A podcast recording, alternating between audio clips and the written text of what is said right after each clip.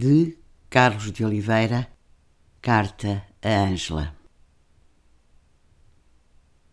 Para ti, meu amor, é cada sonho de todas as palavras que escrever, cada imagem de luz e de futuro, cada dia dos dias que viver. Os abismos das coisas, quem os nega? Se em nós abertos ainda em nós persistem. Quantas vezes os versos que te dou na água dos teus olhos é que existem?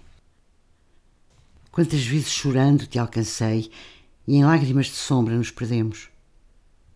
As mesmas que contigo regressei ao ritmo da vida que escolhemos.